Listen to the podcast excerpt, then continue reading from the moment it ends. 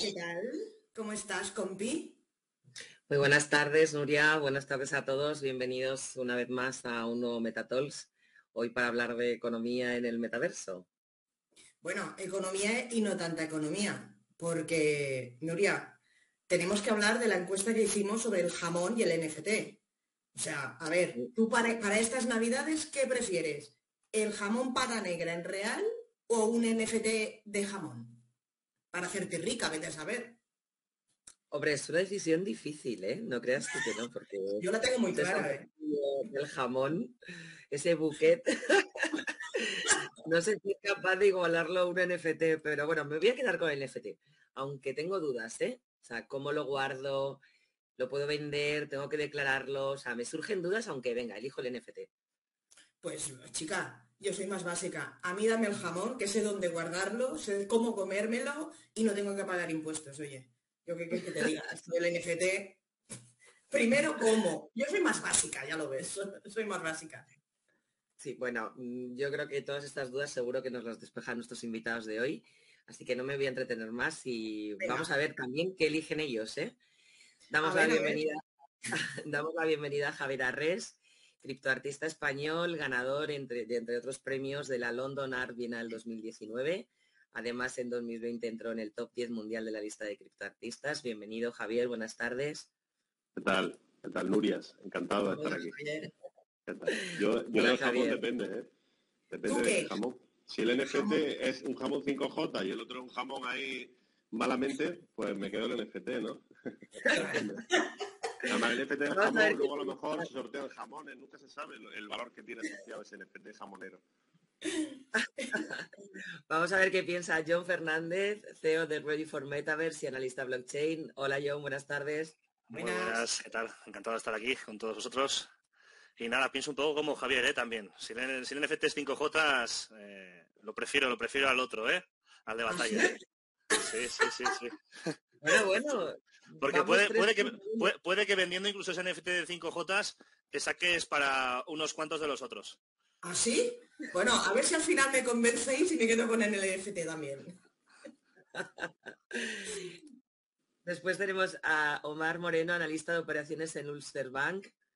Hola Omar, buenas tardes. Hola, ¿qué tal? Gracias por invitarme. Nada, pues yo personalmente miraría un poco quién, quién está detrás de, ese NFT de, 5J y que es em, lo que ofrecen junto con el, el NFT. Entonces, si con eso le convence, pues tiraría por el NFT. Me estoy quedando sola, Nuria. sí, sí, ya veo. Y por último, Luis Noguera, Senior Manager, Fiscalidad Internacional, Fusiones y Adquisiciones en KPMG Abogados. Hola Luis, ¿cómo estás? Hola a todos, muy bien. Bueno, mucha broma veo con el jamón. Nuria, te tengo que decir que lo de que no pagas impuestos con el jamón, tengo mis dudas, ¿eh? De que no pagas impuestos. Pero serán menores que un NFT, ¿no? ¿O no? Posible. depende, depende. Ay, madre mía. Ay, madre mía, la que me espera. Todos contra mí. Por Dios. Bueno, entonces, Luis, ¿tú finalmente jamón sí en NFT o...? Hombre, si, si el NFT lo puedo poner en staking y que me dé rendimientos de jamoncitos durante el año, pues no es una mala opción. Bueno, esto sí que no era previsible Hemos ganado el NFT ¿eh? por encima de todo, vamos. Un 5-1. No puede ser. No puede ser. Oye, pero el público, el público por los comentarios veo que están diciendo jamón, jamón, rico, rico. O sea que. Bueno, igual cuando acabemos les convencemos, ¿eh? Igual cuando, cuando acabe el Metatols de hoy, igual se van a comprar un NFT de jamón.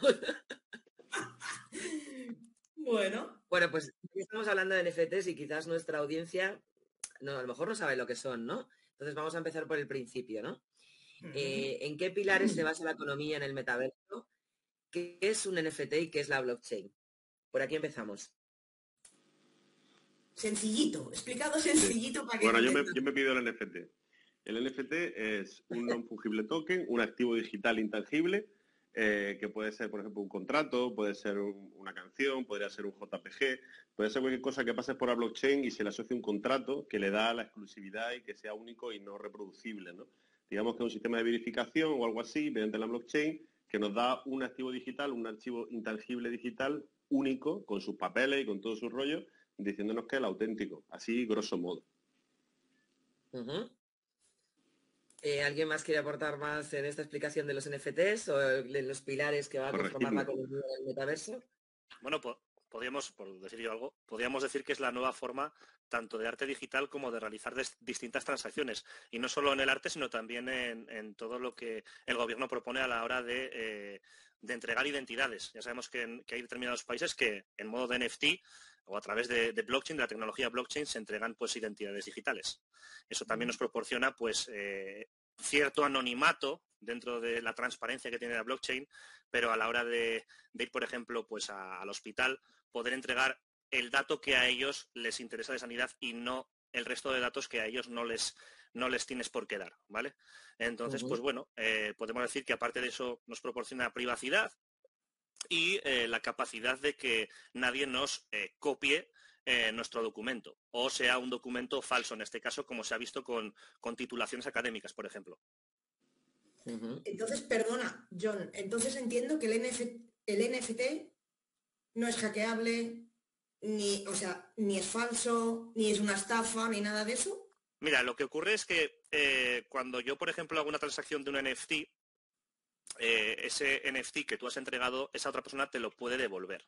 Hasta día de hoy, tú no puedes hacer que tú como, como persona que envías NFT recogerlo, es decir, que te lo devuelvan. Pero sí que es cierto que las nuevas normativas o regulaciones, que aquí sabrá mucho más Luis, eh, están haciendo que eh, en blockchain se vayan a poder hacer determinadas transacciones reversibles. Entonces veremos eso también cómo queda.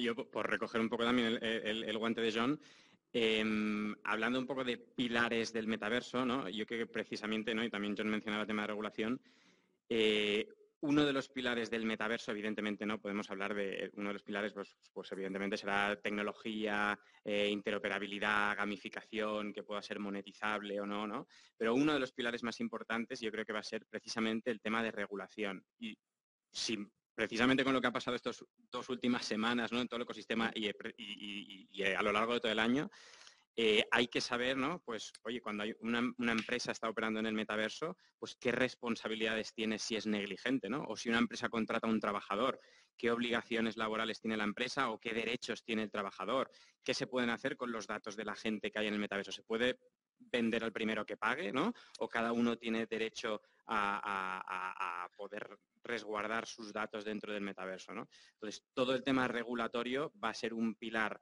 indispensable sobre todo siempre y cuando sea un, sustento y un apoyo para que pueda crecer toda la economía dentro del metaverso y no sea, evidentemente, una muralla china que vaya o, que frene la, innovación, ¿no? Pero siempre y cuando sea ese respaldo, va a tener que ser un... Eh, en esto, en esto, como bien dice Luis, es cierto que, además ya existen entidades, tenemos aquí en España, yo por ejemplo eh, estoy de, soy advisor de, una de ellas que se llama el BAS, el Blockchain Arbitration Society, y se dedican al arbitraje en blockchain precisamente. Se dedican a, a, ser el intermediario en esas disputas en una transacción determinada, por ejemplo, en el metaverso. Es decir, si el NFT va del punto A al punto B, ellos intervienen como el punto C, donde ellos arbitran antes de completarse esa transacción, ¿no? Entonces, pues bueno, es cierto en determinada manera que rompe un poco con el estándar inicial nativo de la blockchain, que era realizar las transacciones entre el peer-to-peer, -peer, to peer no Que se llama. Aquí ya entra una entidad legal que regula, recoge y asegura que esa transacción sea fiable, sea, legal, sea también pues lo que se ha pedido, etcétera, etcétera, ¿no? Entonces, pero, pero bueno, sí que es también una fuente de seguridad para, la persona que recibe o ha comprado ese activo. Pero yo en este punto precisamente, ¿no? Que, efectivamente parece que va un poco en contra del, del, sentido del origen de la blockchain, ¿no? Lo que tú comentas. Me viene a la cabeza porque he leído eh, diferentes opiniones en este sentido, ¿no? La blockchain en sí, ¿no? No un NFT. La blockchain en sí puede ser hackeable o no. O sea, tenemos que tener confianza ciega en esta tecnología o, hay riesgos. Yo, sobre eso escuché, estuve escuchando ayer eh, un programa de, bueno, Jordi Wild, ¿no? El, último, la última entrevista que hizo un científico y contaba que en realidad incluso el NFT podría ser hackeable con eh, ordenadores cuánticos. Pero claro, eso es dentro de muchísimos, muchísimos, muchísimos años. Y la ciberseguridad puede verse comprometida, pero se, entiende que se iría evolucionando a la par intentando haciendo nuevas encriptaciones mejores. Así que en realidad, algo más seguro que, eso ahora mismo en cuanto a encriptación y tal, yo creo que no lo hay. Yo, diría que, o sea, no sé si, el término es hackeable o hackeable, sino quizás el hecho de, de, si las blockchains tienen ciertas vulnerabilidades, ¿no? Entonces, yo creo que en función de la blockchain de la que estemos hablando, sean más o menos vulnerables, ¿no? Pues eh, muchas veces se habla, ¿no? por ejemplo, pues eh, blockchains súper descentralizadas como pueda ser Bitcoin, pues quizá el hecho de el famoso ataque del 51%, ¿no? que se habla de si alguien puede tener el 51% del poder computacional de toda la red, podría hacer un poco lo que quisiera ¿no? y poner lo que quiera en la, blockchain y hacer las transacciones que quiera ¿no? y validarlas él mismo. Pero, por ejemplo, no, por, por dar algunos datos, eh, salía que si alguien quiere llevar a cabo un ataque del 51%, ahora mismo, ¿no? Tú tendrías que tener o invertir dinero en comprar, pues, pues todos los ordenadores que puedan minar y todo, todo, todo el equipo suficiente para poder minar ese 51%. Es decir, tendrías que tener ahora mismo el total de poder de minería que hay, que eso supone una inversión de, creo que salía entre 6 y 8 billones de dólares para poder tener todos esos ordenadores. Y una vez los tienes, cada vez que estás, cada hora que estás conectado eh, a, la red o gastando electricidad, supone un coste de un millón de dólares por hora. Eso solo por tener, eh, llevar a cabo ese ataque, ¿no? Entonces, en el momento en que tú llevas, a cabo ese ataque, automáticamente eh, se perdería tanto la confianza en la red de Bitcoin que automáticamente el precio se desplomaría y nadie estaría, muy, muy poca gente estaría dispuesta a comprar, comprar Bitcoin. Por lo tanto, ¿qué ocurriría? que ese supuesto hacker o el que ha llevado esa inversión para tener el 51% y el control, hubiese llevado a cabo una inversión que no podría recuperar. Se quedaría con todos los bitcoins y no se los podría vender a nadie porque el precio se habría desplomado. Por lo tanto, es literalmente quemar el dinero. Entonces, desde un punto de vista económico, eh, hay ciertas blockchains que no tiene sentido que puedes llevar, que lleves a cabo esa, inversión porque es literalmente tirar el dinero a la basura, ¿no? Salvo que, evidentemente, pues sea un tema de, oye, no, yo quiero eh, eh, evito un, mal mayor que me está suponiendo el hecho que haya o que exista una red como Bitcoin y por lo tanto me sale a cuenta gastarme este dinero porque evito otro mal que me, supone un coste mucho mayor. ¿no? Pero bueno, eso es muy teórico y poco práctico, yo creo. Eh, quiero, quiero hacer ahí una apreciación y es que no es necesario, no es estrictamente necesario el ataque de un 51% a la blockchain. Quiero decir, eh, si hay APIs mal configuradas dentro de los nodos, se pueden atacar esos nodos, como ha, como ha ocurrido en la, en la blockchain de EOS, que además accidentalmente exponía las claves privadas. Eh, o sea, quiero decir, estos nodos también son configurables, hay que configurarlos y si la API ya directamente está mal configurada, se pueden realizar ataques a esos nodos y esos nodos almacenan claves privadas. Es decir, no tienes por qué ir directamente a atacar la blockchain entera si lo que quieres es acceder a claves privadas. Entonces, eh, y bueno, y hay otras mil maneras más de acceder a, las claves privadas de, la gente sin necesidad ni siquiera de atacar la blockchain. Eh, esto, esto, bueno, lo saben los hackers, que igual en muchos casos como Bitcoin, como decía Luis, no es eh, lo más recomendable ir a atacar la blockchain de, Bitcoin, sino directamente, pues eso, eh, escamear a las personas pues con falsos tokens o, con lo que sea. Eh, el, fin ya sabemos que es normalmente coger el dinero de los demás y robarlo. Entonces, los hackers también emplean otro tipo de, mecanismos más sencillos que utilizar un ataque del 51%. Sí, y, lo, exacto, y además ataques típicos, yo creo, donde hay normalmente más vulnerabilidades, no es quizá en el código de la blockchain, sino quizá en los smart contracts ¿no? o, en los, o en los, famosos bridge, ¿no? en los puentes de blockchain a blockchain, prácticamente casi todos los ataques y vulnerabilidades vienen de allí y no del propio código del protocolo de la, blockchain. Sí, en, de hecho hubo una vulnerabilidad en Google Chrome, eh, contestando también a Pia, que he visto que, ha preguntado ahí sobre las billeteras, eh, hubo una falla en el cual eh, las claves que tú, tú, introducías en tu Metamask a través de la extensión de Google Chrome se almacenaban en un archivo encriptado dentro de la carpeta caché de Google Chrome. Posteriormente esto se, resolvió por parte de un, de, un equipo de, ciberseguridad que además es español, eh, Halborn creo que se llama, y, los, y lo solucionaron. Les dieron una recompensa de 50.000 euros por solucionar esa, esa falla, pero eh, hay vulnerabilidades en todo, en las wallets, en, los exchanges, en, en la blockchain, o sea, fallos hay. La blockchain es algo seguro, pero tampoco es invulnerable al 100%. Mm. Pues me quedo con, con esa última frase, ¿no? Y, porque si seguimos hablando, al final creo que vamos a dar tantas pistas a los hackers, porque, sabéis mucho. Entonces, Eh, no sé si Omar quieres apuntar algo más en este sentido antes de que pasemos a la siguiente pregunta.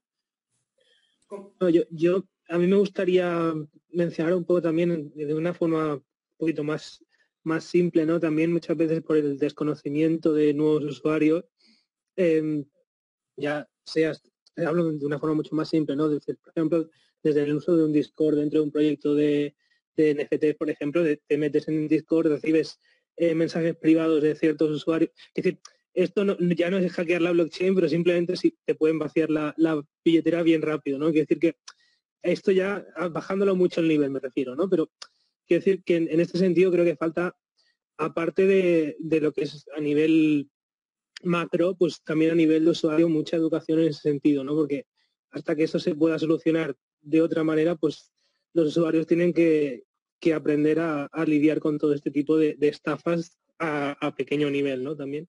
Entonces yo creo que... tenemos, tenemos cartelistas en el metaverso sí, no, como dice, como dice Mar, lo, más básico que se realiza es la copia exacta de, un, de, un, de un bridge, por ejemplo, o de una web donde tú almacenas los tokens, pues esto ya se hizo con PancakeSwap en su día, ¿vale? Eh, donde hacías el intercambio de, de criptos, y se hace una web exactamente igual, sí que si te fijas en el navegador cambia algún término, quizá el dominio, pero tú no te das cuenta, como tú clicas en él, accedes y dices, anda, mira, PancakeSwap, solo tengo que depositar aquí. Y en el momento que accedes y haces la firma del smart contract, te quitan todo. Y es muy básico. Pero, pero no te das cuenta. Si eres muy novato, no te das cuenta. Oye, y una pregunta, pues, ahora que habéis dicho. Ah, perdona, mm, ahora que habéis dicho lo de las billeteras, eh, ¿las billeteras frías no son más seguras que las otras? ¿O también te las hackean igual? Un Ledger, ¿no? Quizá lo más seguro, ¿no? O un Exodus o algo así, ¿también te lo hackean? Es el método que dicen que es más seguro, el físico. Es algo que tendrán en casa y te lo roben. Claro. Ah, bueno, claro, con todas las claves, no. Pero si no me entran en casa, ¿puedo estar tranquila o no? Es el método más fiable que existe actualmente. Vale. Me has tranquilizado porque me estaba dando una taquicardia con todo lo que habéis contado. No, pero yo creo que también trasladar a la gente que a ver, que hay lo mismo que hay en casi todos los sitios, que no es que sea el lejano oeste, simplemente con un poco de cabeza y no, no siendo, sobre todo en, lo que a mí, lo que a mí me toca, que es el, criptoarte, los artistas, los que intentan hacer NFT nuevo y tal, le venden mucho el tema del éxito, el, típico mensaje de que va a ganar mucho dinero, si hace bien en mi plataforma y tal. Siempre al final el timo es el de toda la vida, el de toda la vida, vamos directamente, un poco adaptado a esto. Y en el tema del criptoarte lo que hace la gente, que bueno, no es, no es hackear la blockchain, pero sí es un poco de chungo, es coger obras de otras personas y acuñarlas como si fueran suyas. Y si se venden medio rápido, pues ese dinero lo consiguen, ¿no? Pero digamos que al final el, elemento más débil muchas veces en la programación o en el tema del hackeo o de este tema siempre es el ser humano. Creo que es siempre el, punto más débil. La, ambición, el, tema del dinero, tanto es, te hace picar. Totalmente. Pues eh, seguimos hablando de NFTs, pero en este caso desde el punto de vista de negocio. ¿Qué pensáis que debe hacer una empresa? Eh, ¿Cómo debe poner en marcha una estrategia de NFTs, pero tener éxito, para tener éxito, ¿eh? porque hemos visto que bueno, muchas marcas se han lanzado al, ¿no? al hacer colecciones de NFTs y, bueno, no han resultado muy exitosas, ¿no? No todas han triunfado. Entonces, ¿qué aconsejáis a estas marcas que quieren poner en marcha una, estrategia de NFTs y que pueda salir rentable? Pues, mm, bueno, en fin, yo diría que como un dato puntual es un poco de pedagogía para que la gente tenga wallets, pues si no tienes wallets, si, tu público no, no, tienes que crear comunidad y esa comunidad, esa comunidad que sepa sobre esto un poco y que tenga como mínimo una wallet, porque si le quieres regalar un NFT, pues deberá tener por lo menos una. Es un poco de pedagogía y crear una comunidad, así como rápido, digo. Eh, Omar, que te veo sintiendo. no, sí, al final es que yo muchas colecciones que he visto de no marcas, marcas reconocidas y marcas no tan reconocidas, creo que al final es que entran al mundillo NFT por decir que estamos eh, utilizando NFTs como marcas, son muy innovadores, pero realmente su público pues no entiende nada de lo que están haciendo. Entonces, yo creo que un, problema primero de base es entender para qué quieres el NFT, para qué quieres introducirlo en tu estrategia de, de negocio, qué objetivo tienes y qué es lo que quieres conseguir con él, qué quieres solucionar o qué quieres aportar a, tu, a tu público, ¿no? Y luego a partir de estudiar bien a tu público, ver cómo, de qué forma lo comunicas, ¿no? Porque ahí está el problema, creo yo, eh, principalmente. Muchas veces no se entiende nada, entonces, a la, hora de comunicar al usuario, no sabes quién tienes delante, ¿no? Entonces yo creo que muchas veces em, hablo como marca, ¿no? Pues es importante no empezar a, hablar utilizando pues mm, toda la, toda la jerga y demás, pensando que estás hablando a cierto tipo de usuarios, cuando al final tu público es otro completamente diferente que no está habituado, ¿no? Por ejemplo, a los NFTs o a los criptoactivos. Quizás tu mensaje tiene que variar pese a que el instrumento que utilices sean, los NFTs. Entonces yo creo que en ese sentido, más que utilizar los NFTs como la tecnología en sí, pues se tiene que ver cómo utilizarlo como herramienta y cómo venderlo como herramienta que te va a ayudar, ¿no? No simplemente, oye, te estoy vendiendo un NFT. Al final, em, o estamos utilizando los NFT ya, pero como, como marca, pues sí, es innovador para ti mismo, pero a mí eso en qué me beneficia, ¿no? Entonces yo creo que ahí es un poco el discurso que tiene que, que tiene que ir más orientado, ¿no? Eso obviamente pues se consigue siempre conociendo bien a tu, a tu audiencia, ¿no? Pues sobre todo hablar a tu cliente, ¿no? No hacerlo para colgarte medallas como, como empresa únicamente. Yo, yo básicamente. Pero, por ejemplo, Omar, eh, tú, tú que sabes, porque de esto hablamos tú y yo en otra ocasión, ejemplos de NFTs para una empresa que quiera decir, vale, voy a ser moderno. Em, el NFT, por ejemplo, para fidelizar, em, pon algún ejemplo terrenal de, bueno, el jamón NFT, ¿no? El jamón que hablábamos. Pero el jamón, curiosamente, no sea tan bueno, por ejemplo. Ese no sea tan bueno. Yo, por ejemplo, el ejemplo, yo yo puedo dar varios ejemplos, pues siempre estoy pensando algunas cosas de estas, pero por ejemplo, un ejemplo específico en temas de marca, de moda, en la moda. Por ejemplo, tú puedes, puedes, podrías crear, para empezar, si es una gente más joven, ya si es una, una moda más juvenil, ya tiene, ya tiene algo ganado ahí. Luego, aparte de eso, si tú creas accesorios únicos y coleccionables de moda que sean, por ejemplo, en realidad aumentada, una, colección de gafas muy chula, yo tengo una colección de gafas muy famosa, una colección de gafas que te las pones encima, tú exclusivamente, solo tú, y quedan muy bien puestas, y, te las, y te las sacas en redes sociales, te haces tus fotos, pues si eres un influencer, tienes unas gafas nuevas de Gucci, edición exclusiva, en realidad aumentada, tal y cual, pues esa puede ser una utilidad porque sigue dando una especie de valor de marca de lujo, ¿no? Eh, te separa del resto, exclusividad, y ese tipo de... Ahí, por ejemplo, yo creo que podría funcionar, porque hay grandes influencers de, Instagram o de, Twitter, de TikTok que pueden vestir accesorios exclusivos y eso puede crear engagement y ese tipo de cosas. Y luego pueden ser reflejados en, objetos reales en la vida o no. Eso podría ser un, ejemplo, ¿no? Una marca que, la marca de moda, yo personalmente creo que la moda tiene mucho que ganar. De hecho, ahí, por ejemplo, hay, hay muchas páginas, bueno, muchas no, hay algunas donde ya se ve que hay moda, moda, moda en realidad aumentada. Y, y es muy chulo, es un vestido que parece que lo lleva encima y tal.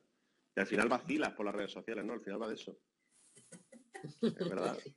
Al final va de eso, dice, las redes sociales de vacilar. La moda, no, la moda. La moda va de eso. Claro, la moda va de eso. No, pero sí, que, es verdad. Esta gorra exclusiva y nadie la tiene más.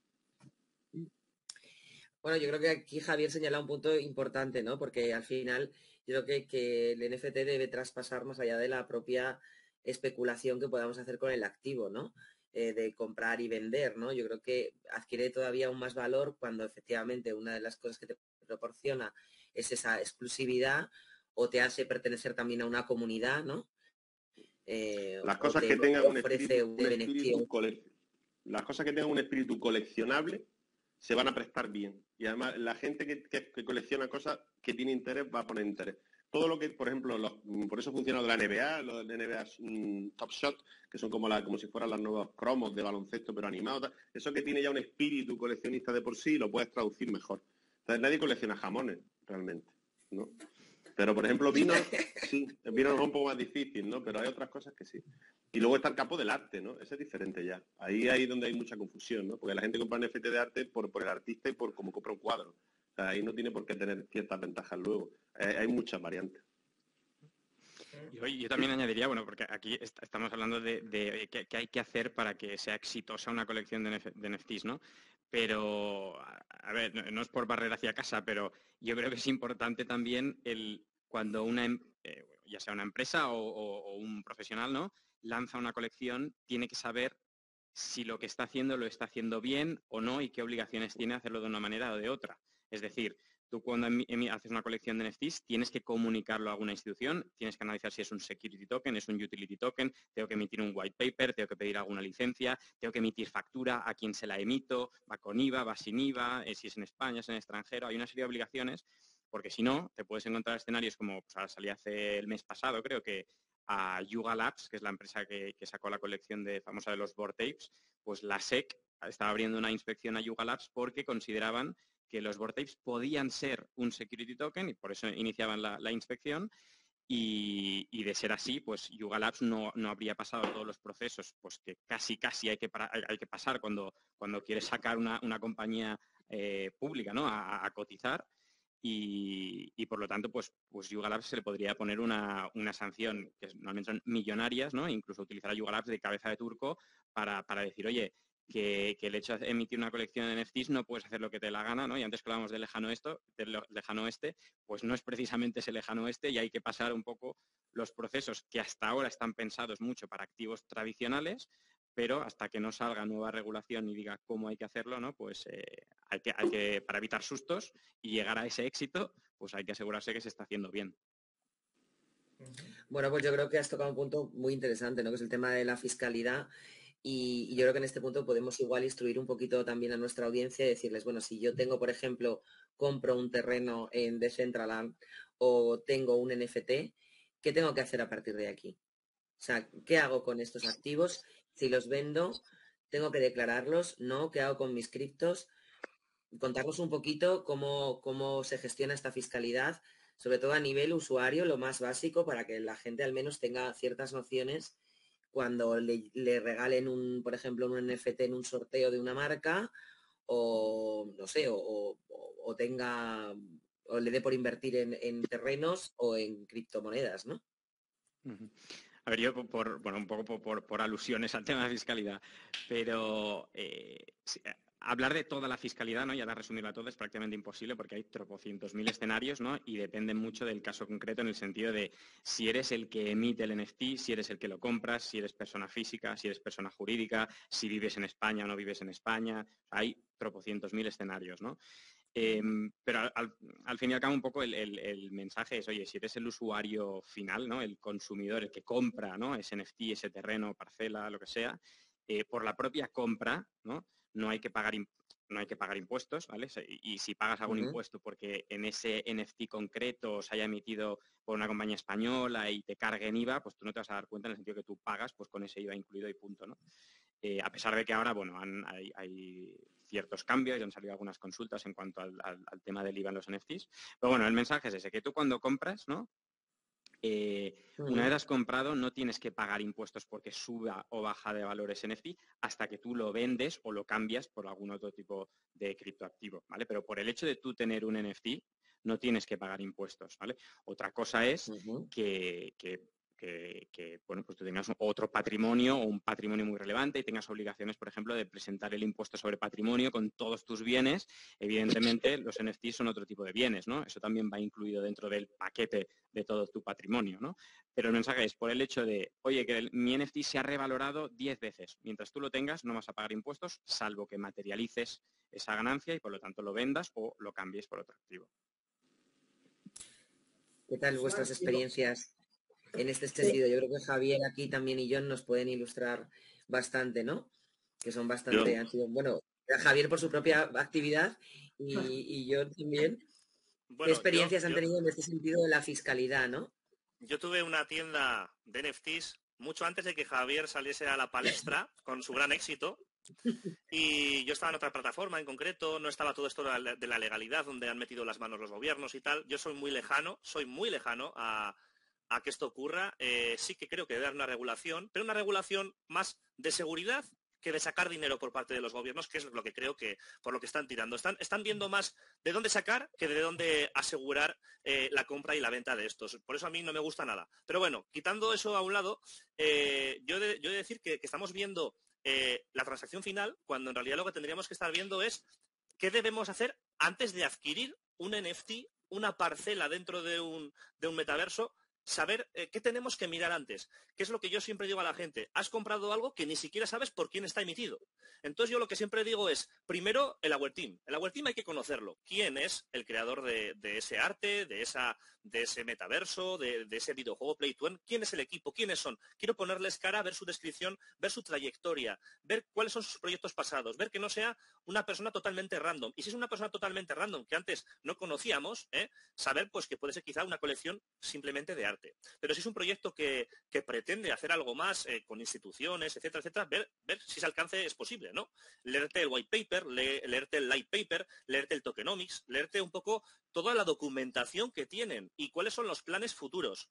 Eh, ver, incluso comprobar con terceras personas si ya han adquirido esto, qué es lo que ha ocurrido, si tienen utilidad, porque una cosa es el arte propiamente dicho y, que eso es muy subjetivo, ¿no? Una persona te puede decir, eso me parece arte y otra persona te puede decir, eso no me parece nada. Entonces, eso es subjetivo, pero si el, si el activo, eh, la, land en, en, un metaverso o el NFT tiene utilidad, quiero saber qué utilidad me proporciona. Pues si, si hay un NFT del Real Madrid o del Barça, yo quiero saber si lo adquiero, ¿qué pasa? ¿Que simplemente porque es del Real Madrid o del Barça? Oye, eh, ¿qué beneficio me va a dar? ¿Me va a dar un 10% de descuento en las entradas durante el próximo año? ¿Me va a dar una camiseta? ¿Qué, me va, ¿Qué, me va, a proporcionar? Hay gente que compra por comprar por desconocimiento, simplemente porque un amigo le dice, oye, compra esto que esto va a subir. Y ya está. y se quedan ahí, porque mm, mm, al final somos un poco como homínidos en ese aspecto y miramos simplemente el beneficio. Compra esto, que esto va a subir, esto va a ser la leche. Y al final luego, si no sabemos quién, quién desarrolla ese proyecto, igual compras, compras, compras y de repente, ahí va, me han quitado todo el dinero. ¿Por qué? Pues, ahí va, es que no me he mirado el tokenomics, es que no me he mirado nada. Y el equipo, todo lo que ha sacado, buah, lo ha vendido, ha hecho un RUPUL, se ha llevado todo y, mi NFT es que no vale para nada. Es que no vale para nada. Yo me acuerdo, y no es por menospreciar, pero me acuerdo del streamer, el famoso streamer Willy Rex, lanzó una colección de golems, eh, golems NFT, que decía que esto iba a ser la hostia, que, no tenía nada que ver su, su, NFT porque tenía muchísima utilidad con respecto a los demás, que eran simplemente una roca, una imagen, un no sé qué. Yo, por ejemplo, en el NFT de Javier Arres veo arte. Porque yo además lo sigo desde hace mucho tiempo y veo un arte currado, veo un arte currado. Utilidad tendrá más o menos, pero veo, veo arte y veo además en sus NFTs, me gusta que tiene animación, me gusta cómo está todo perfectamente eh, pincelado, ¿no? Pero, pero veo, por ejemplo, los golem de Willy Rex y digo, oye, ¿esto para qué es? No, va a ser un juego de realidad aumentada, mira, están a cero. Y ya no se le ha vuelto a, volver a, oír hablar a Willy Rex de, de sus golem. Aquí, quizá, yo como consumidor hablaría con Luis y le diría, oye, este tío me ha engañado, me había prometido algo, pero esto, esto lo ha parado y, no ha seguido con el roadmap que había prometido en su, en su hoja de ruta. Digo, ¿esto qué responsabilidad tiene por parte de Willy ¿O solo se lleva el dinero y se lo queda y ya está? Y yo me quedo con un NFT que no tiene valor. Ahí quizá puedo ver la legalidad. Donde quizá no vea la legalidad yo en ese aspecto es en, en, por ejemplo, tiene un IVA, no tiene un IVA. Oye, yo he vendido NFTs antes de las regulaciones y se lo vendía a aw.wam y me decían, no, es que tienes que declarar el IVA y además eh, a la otra persona, pero si no sé ni, de qué país es, ¿qué IVA le emito? No tengo que meter el IVA, el IVA español a todos, el 21 a todos. Y digo, joder, pues me parece un poco injusto, ¿me entiendes? Pero, como ocurrió a previo, pues, y no es retroactivo, me salvé, me salvé el culo, cerré la tienda eh, cuando había que cerrarla y ya está. Pero, pero, pero te quiero decir que, todo esto también frena un poco la tecnología. La, la, legalidad y la regulación está bien hasta cierto punto, pero llega a un punto en el que asfixia. Y en el punto en el que asfixia la tecnología y el avance, pues hay gente que, que no nos gusta. Yo entiendo que el apartado legal le encanta porque es, un, es más trabajo para ellos. al final es también más trabajo, más dinero. No, no hay más, ¿no? Pero yo mirándolo desde el punto que me gusta a mí, que es el descentralizado, ¿eh? entiendo que no deba ser un salvaje oeste, pero entiendo también que la tecnología debe de avanzar hacia algo más en, el que, en lo que los bancos y los gobiernos no tengan que estar siempre ahí con las garras para rascarte la espalda cada vez que consigues algo. Eh, pero bueno, es otra perspectiva. Eh, Javier, cuál ha sido tu experiencia como artista en este sentido? Bueno, pues yo... Sí, yo además que tiene así muy buena venta y tal, yo que me jugado hasta la cárcel con el desconocimiento realmente. Eh, entonces, bueno, las trabas son muy grandes en el tema fiscal, vives asustado eh, no duermes tranquilo, eh, uno te dice una cosa, otro te dice otra, más o menos sí hay algo, pero no está tan claro. No hay consenso. Eh, no hay consenso, no te ayudo, te lo pongo difícil si es posible, tú apágamelo todo ya y venga, y, así va la cosa.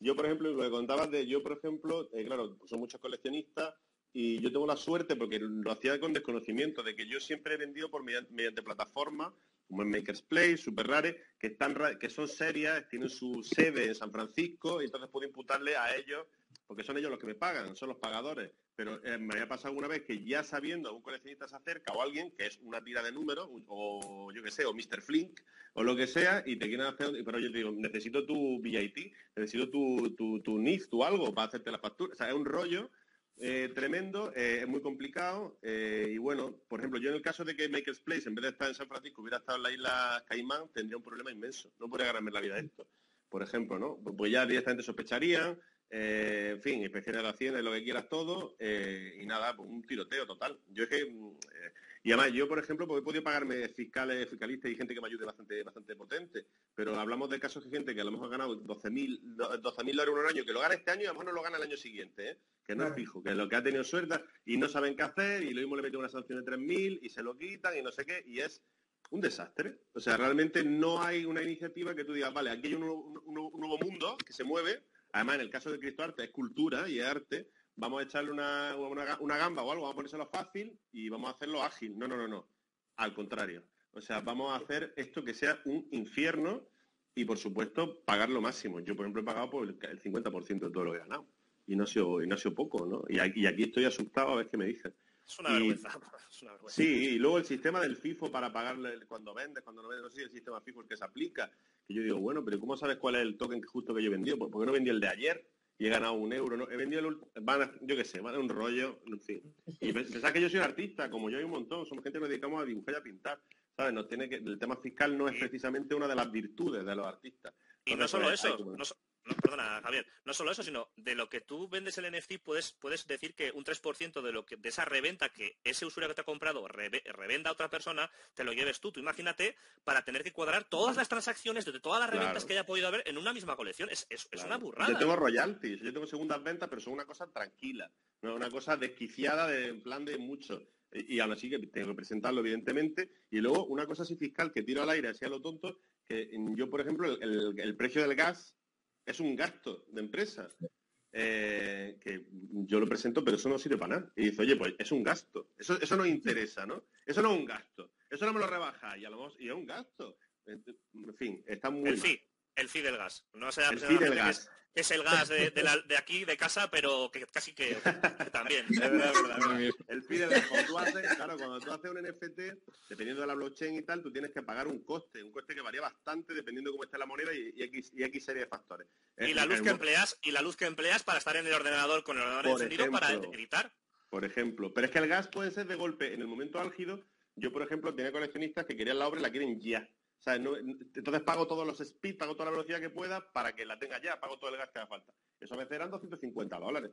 Entonces, 250 dólares es un gasto. O sea, es como el gasto de impresión, como si tú pagaras, si yo imprimiera, lo, imprimiera, sí sería un gasto que tendría en cuenta, porque saben la, la copistería, la papelería, eso lo entienden ellos. Pero el, el, el gas fee, pues no. Bueno, no sé, Luis, si por alusiones eh, quieres apuntar algo antes de que pasemos a la siguiente pregunta. se ha quedado bloqueado, Luis se ha quedado. No, a ver, lo que iba a decir es que uno em, también depende aquí del enfoque que le quiere dar cada país. Es decir, lo ideal es que precisamente siga también a un consenso entre países. Pues bueno, se está, intentando un poco a nivel europeo y, con los años va, a ir evolucionando, ¿no? Pero cuanto más homogéneo sea en todos los países y evitemos esa competición entre países, no, si es que si me voy a Portugal, si es que me voy a Chipre, si es que me voy a no sé qué, entonces pago menos, ¿no? Pues al menos en este ecosistema y todo lo que es blockchain, cuanto más, homogéneo sea, pues también nos haga la vida más fácil a todos.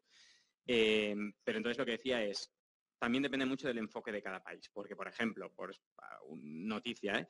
de hace un par de semanas ¿no? salía la, agencia tributaria de Noruega, que precisamente había arrancado un proyecto con, una Big Four que les iba a ayudar a abrir oficinas en el metaverso de Decentraland, ¿vale? la, la agencia tributaria noruega, pero para precisamente eh, ofrecer un poco de, ayuda y resolver consultas a los contribuyentes que pasasen por ahí y que tuviesen dudas de cómo hay que declarar y todas las dudas que puedan tener para eh, pues todos los rendimientos que hayan obtenido en todo el ecosistema blockchain en general y no solo en el metaverso. Y además también ayudar, pues oye, que si hay empresas o, individuos que, quieran montar constituir una compañía en Noruega, pues les ayudarían un poco a ir siguiendo todos los pasos y tal. Es decir, el approach que había seguido Noruega es, oye, vamos a abrir una oficina como punto de asistencia y punto de ayuda y no como, oye, hay una policía eh, dando vueltas por el metaverso a ver si estás declarando bien o mal eh, los impuestos, ¿no? Sino que precisamente le han dado un poco la vuelta de artilla y estamos ahí un poco para echaros un cable y daros un poco de luz en todo este ecosistema. Claro, yo en, Hacienda tiene que haber un botoncito, algo ahí, eh, criptomoneda, claro, fácil. mira que fácil, bien, algo, pero no, no, es, tan fácil como que si la, blockchain se pueden firmar varios contratos al, mismo tiempo incluso. Si ellos quieren introducir algún sistema de, desangrarnos, pues que, lo hagan ellos y que yo cuando yo firmo un contrato automáticamente a, mí me dé lo que me corresponde y Hacienda se lleve lo que le corresponde. No, encima de que te tengo que pagar, me tengo que pagar yo para saber cómo te tengo que pagar. es, como de, locos. Es brutal. Yo he pagado una pasta. Es como de locos. Que no lo quiero decir, ¿eh? No, no, pero es que, joder, ¿sabes? Es que es increíble, en fin, ya está. Esto para no ir a la cárcel, ¿eh? O sea, es que tiene cojones. No es Está enfadado, Nuria. Pasa a la siguiente. que está enfadado, Javier. Yo he pagado seis cifras. Madre mía, pues hombre, es una, es una cantidad importante, ¿no? Lo siguiente, ¿eh? Pero sí que es verdad que, lo que comenta Luis, ¿no? Que, bueno, si al menos existiera este, este, este, este apoyo informativo, ¿no? Eh, desde un inicio, o sea, que, que al final eh, parece que vamos eh, simplemente a, bueno, a, ver qué podemos sacar, ¿no? Pero, claro, entonces yo espero que la administración en este sentido no llegue tarde, sobre todo llegue con este ánimo de formar, ¿no? Y de enseñar y de informar a la gente de, cómo tiene que hacer estas operaciones para que no haya problemas, ¿no? Y sobre todo que sea como vosotros comentáis, ¿no? Accesible, fácil, rápido y, sin mareos, ¿no? Pero bueno, esto yo creo que, que, igual va un poco en contra de la esencia propia que tiene la administración. O sea, igual tenemos que, avanzar mucho en este sentido, ¿no? Bueno, pasamos también a la siguiente pregunta, que hablamos de inversión, un poquito ya de lo que venimos hablando. Em, ¿Qué opciones de inversión creéis que podemos hacer con rentabilidad en el metaverso? O sea, venimos de un momento donde parecía que las criptomonedas ¿no? eran el gran boom, o vamos a comprar todos terrenos en Decentraland, vamos a volvernos locos para tener ahí una marquita en la cuadrícula, ¿no? Pero ¿realmente creéis que es el momento y que se puede invertir con rentabilidad y con cierta seguridad en las tecnologías que nos ofrece el metaverso o todavía no? Yo creo que aquí de hablar Luis, ya que actualmente nos han puesto una, a los streamers, además de a los creadores de contenido, una, una ley en la cual si recomendamos algo o si hablamos algo de hoy, puedes tener aquí rentabilidad, te meten 600.000 euros de multa. Entonces aquí Luis que, nos diga si, si, es rentable o no, si dónde podemos rentabilizar. Yo ahí, la verdad es que no, no voy a, no voy a entrar, no voy a entrar. Pues voy, a, empezar diciendo que yo no doy eh, eh, consejos financieros. No doy consejos de inversión, efectivamente. Ahí está, ahí está. No, pero a ver, yo creo que muchas veces cuando se habla de, cómo podemos conseguir rentabilidad en, todo este ecosistema, ¿no? Muchas veces pensamos solo desde el punto de vista de, rentas pasivas y como, inversor, sin hacer nada, dónde puedo invertir y ganar dinero, ¿no? pero yo creo que precisamente hay muchas eh, opciones de rentabilidad desde un punto de vista del propio negocio, ¿no? Es decir, yo creo que, eh, por ejemplo, en todo lo que es el sector de la publicidad, ¿no? Eh, hay muchísimas oportunidades, publicidad y marketing dentro de lo que es el metaverso. Y, también siempre tendemos a pensar en metaversos de, realidad virtual, ¿no? Ya sea pensando ya desde, desde, de, mm, desde el de Meta o a través del propio ordenador como de Central o Sandbox, ¿no? Pero yo creo que precisamente quizás los metaversos que empecemos a, experimentar antes, ¿no? Quizás son los metaversos de realidad eh, aumentada y no de realidad eh, virtual, ¿no? Pues esa es la tendencia, esa es la tendencia nacional, Luis. La tendencia nacional es esa, realidad virtual. Esa es la tendencia, sí. ¿Virtual o aumentada? La, virtual, la, tendencia nacional es la realidad virtual porque es la que más interesa, porque hay, aquí en España hay mucho desarrollador virtual. Yo, por ejemplo, en las charlas que doy en las ponencias, que me muevo también con internacionales, no es para nada ni, la vertiente, pero sí que es cierto que aquí existe una, un engaño, entre comillas, una tendencia eh, para vender un producto que no se ha comercializado durante 20 años, más allá de, cosas puntuales en empresas, que, oye, quiero, nada, tener un parque solar para enseñar a mis clientes, es por cuentagotas. Pero ahora con la ola que ha habido de, Horizon Wars, como, como estábamos comentando, eh, sí que es cierto que, que, se ha aprovechado, ¿no? El metaverso es virtual. ¿Virtual o no es? Y no es así. El metaverso está, en el metaverso está la blockchain, está la realidad aumentada, la virtual, la extendida. Tenemos eh, las plataformas de mensajería que pueden evolucionar y, ser una herramienta muy útil para el metaverso. Tenemos herramientas externas como pre-builders para el metaverso, que lo que te hacen es ayudar a generar tu propio bioma con tu propio entorno y tu propio contenido si no tienes ningún conocimiento de desarrollo eh, en Unity o en Unreal o en cualquier otro motor gráfico. Entonces, herramientas hay muchas. Inteligencia artificial también es metaverso, porque también se involucra dentro de los proyectos. Pero todo esto no se habla porque lo que interesa de momento aquí en España es la realidad virtual. Y o es inmersivo con realidad virtual o no lo es. No, no, perdona. La realidad aumentada es la mayor apuesta porque la gente en su casa no tiene unos cascos de realidad virtual. Al menos no la mayoría. Tiene un móvil. Y el móvil es realidad aumentada. ¿Eh? Pero no interesa tanto. ¿eh? No interesa tanto decirlo. Eh, a mí me gusta mucho la realidad. La realidad aumentada me gusta mucho en el campo artístico eh, y creo que tiene muchísimas posibilidades, muchísimas, de verdad. Eh, desde lo recreativo hasta lo, hasta lo funcional, ¿no? Por ejemplo, incluso lo turístico, vamos a decir, cuestiones de recreación que proyectan una serie de cosas encima de una escultura eh, y tal, y tiene una información, yo qué sé, quiero decir, y es justo lo que dice John, lo del móvil.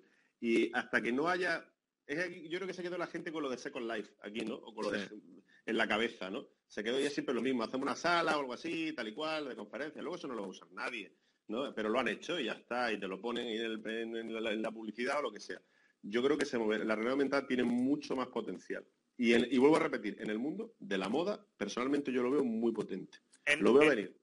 Yo, yo realmente opino que, en todos, no en el de la moda. Tal y, como dice, tal y como dice Luis y, tal y como dice Javier, en el mundo de la publicidad y del marketing, la realidad aumentada lo tiene todo. Y, y, para esto hay que emplear un término que es el food traffic.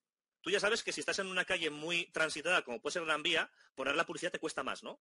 Bien, pues en el metaverso, en el metaverso, en un, metaverso paralelo donde quizá usemos realidad aumentada con un móvil por la calle, que yo tenga una publicidad en la calle Gran Vía en realidad aumentada, también me va a costar más. Pero ese food traffic también me va a, me va a devolver más ganancias. ¿eh? Porque pasa mucha más gente por esa zona. No es lo mismo que tenga, eh, no es lo mismo el food traffic de la zona de Gran Vía que de tu pueblo de Cuenca. Entonces, lógicamente, te va a costar más, pero también te va a poder reportar quizá más beneficio y más visibilidad a tu empresa. Y las posibilidades estéticas ¿eh? y de juego que tienen, eh, que es una pasada. ¿eh?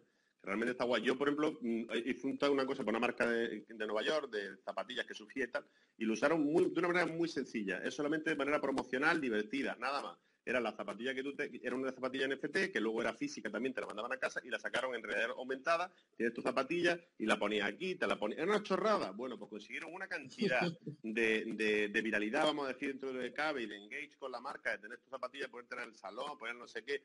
Y eso solo de manera recreativa. Pero que has conseguido al final pues has conseguido llegar a mucha gente con el producto. Publicidad. Ese es el objetivo al final ¿eh? claro. Bueno, y luego hemos hablado también de... algo más al final es la misma línea que un poquito, eh, ya, ya mencionaba antes también, ¿no? Al final es un poco la, misma línea, ¿no?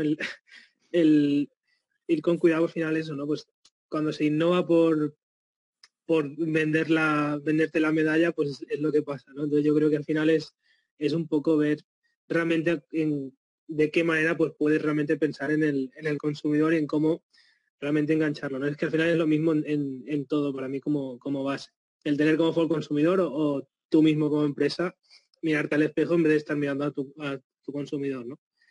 Y bueno, básicamente es que lo, ha resumido muy bien John también. Al final con el tema de la, de de realidad virtual, pues las tiene quien las tiene, ¿no? Pero no es un, producto que, todo el mundo tiene en su casa. Al final es, es que básicamente es eso, y es el problema que veo de, base con todo esto con, todas estas, eh, al final en general ya, ¿no? Con todas estas nuevas tecnologías y demás, es el, no querer bajar a la, tierra y ver la situación real de la mayoría de consumidores, ¿no? Es decir, vale, la situación real cuál es? Es esta, cómo puedo llegar a estos clientes e introducirlos, ¿no? En vez de, de estar pues en suposiciones de, de, como me gusta decir a mí, de, despacho, ¿no? De decir, oye, pues lo que tres que estamos aquí eh, abstraídos ¿no? de, la realidad exterior eh, pensamos, pues no es la realidad de la, situación de la sociedad, por ejemplo. ¿no? Entonces, quizás no es, no es el momento para hacer eso, sino quizás pues podemos experimentar con algo más realista y tangible, algo que realmente pues la gente vaya a utilizar de verdad y vaya a entender sobre todo. ¿no? Yo creo que al final la, también es la base de todo. Si quieres hacer ese último apunte, Luis, antes de que pasemos a las preguntas del público. Sí, vale, pues muy rápido. Eh, no, iba a decir que no hemos hablado quizá de una de las eh, utilidades que yo creo que está empezando a tener y que tendrá sobre todo en el futuro el metaverso, que es el tema de los gemelos digitales.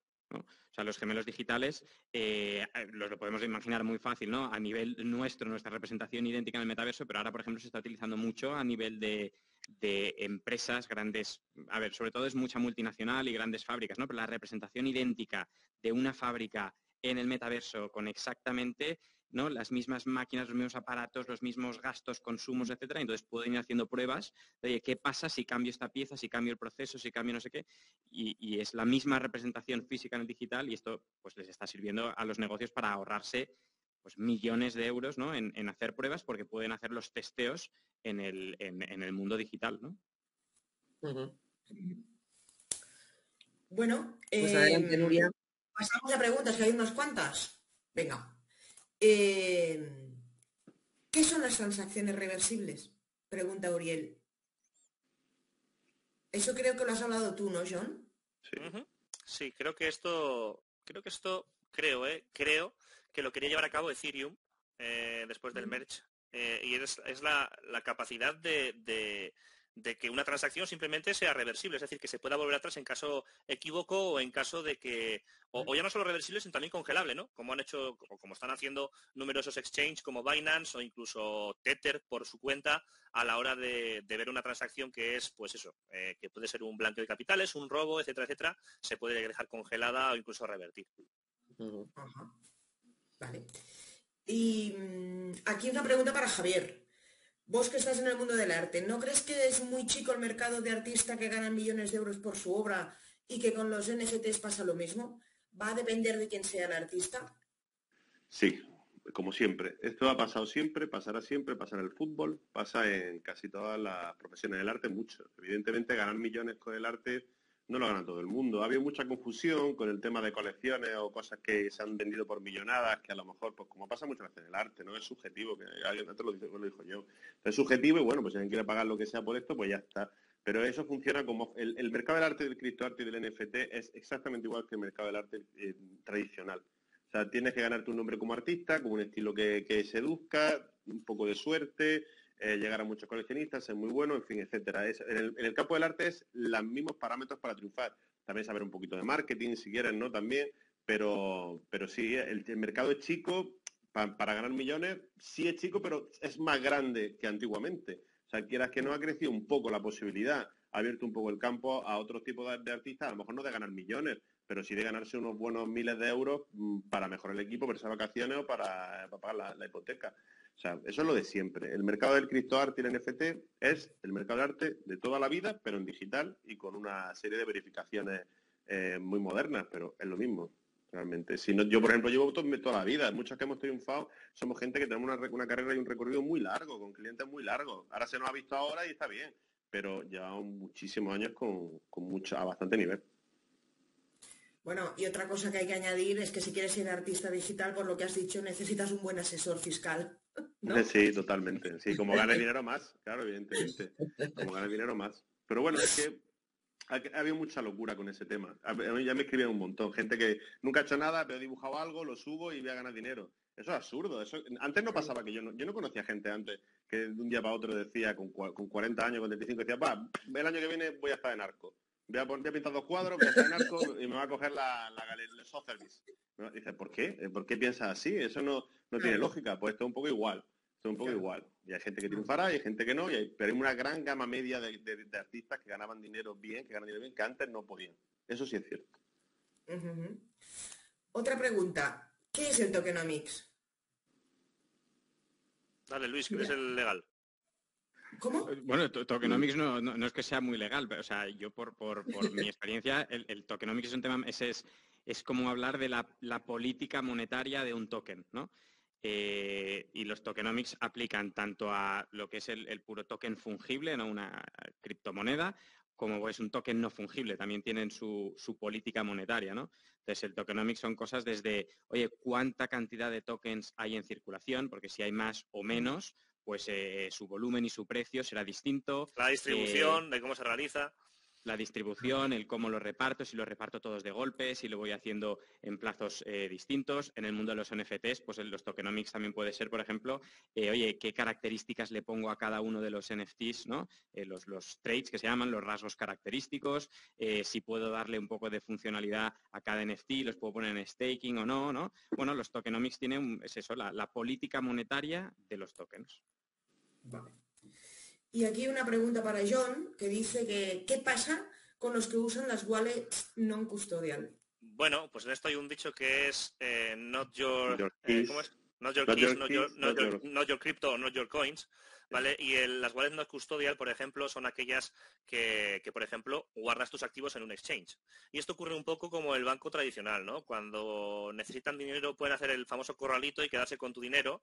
Y eh, aquí ha ocurrido, y está ocurriendo con este caso de FTX, y es que eh, directamente todos tus activos se ven eh, puestos en peligro por ese propio exchange que ve que necesitas la liquidez y cierra toda la capacidad de withdraw de tus activos. Entonces, yo siempre he dicho que, que tú debes de custodiar siempre, siempre, siempre que puedas eh, tus activos. Que es cierto que hay gente que no tiene ni siquiera esa formación básica para saber cómo tener una wallet custo- eh, o un custodial. Pues es cierto, no lo hay. Hay gente que no sabe manejar las wallets y lo único que sabe hacer es abrir la cuenta en Binance, usuario, contraseña y de ahí compro. Pero hay que tener en cuenta que eso tiene también sus riesgos. Claro. Claro, bueno, El usuario, el usuario de API que quiera adentrarse ¿no? en, en querer comprar, eh, abrirse su wallet, ¿no? ¿Cómo- ¿Qué le aconsejáis para que pueda eh, aprender un poquito? ¿Cómo, ¿Cómo le aconsejáis que se informe? Bueno, hay sobre todo, sobre todo formarte por uno mismo porque de momento en las escuelas no se imparte blockchain, ¿vale? Ni se imparten criptomonedas. Entonces, eh, lo que te queda es informarte por tu cuenta, formarte por tu cuenta en la medida de lo posible en lo más básico. Eh, el exchange es un buen sitio para operar, pero no para quedarte en él. Yo siempre eh, defiendo eso. Entonces, lo principal, te puedes abrir una cuenta en, un exchange, en un exchange centralizado. Hablamos de, de CEX y los DEX ya los dejamos a un lado, pero hablamos de un CEX y de ahí ya empezar un poco a, a toquitear el tema de las wallets eh, para poder sacar esos activos en el momento que tú consideres que, oye, es que yo no, yo no soy trader, ¿no? No soy trader, no me dedico a tradear continuamente de forma diaria entre activos. Yo simplemente quiero comprarme un Bitcoin y lo quiero, y lo quiero tener ahí por el tiempo para, para dentro de 10 años. Pues es mucho más seguro tenerlo en tu propia wallet con tus propias eh, palabras semilla, con tus propias claves, que tenerlo en un, en un exchange que puede que, además, a, a día de hoy que es todo muy inestable, no sabemos cuál se va a quedar y cuál se va a marchar, eh, puede que en 10 años no veas nada porque se lo ha quedado el exchange porque ha cerrado. Vale, Así, tenemos... eh, queda- discúlpame, ah, no, eh, un segundito, Javier. sí, sí. Eh, es que tenemos la última pregunta de Álvaro, nos queda un minuto. Si alguien le puede dar respuesta en 30 segundos, perfecto. En el móvil sí se ve, sí se ve bien, Álvaro. En el móvil funciona la realidad aumentada bastante bien. Yo personalmente lo he visto y vais mejorando los móviles con la 5G y todo el rollo y todo el pepinazo que le van a meter.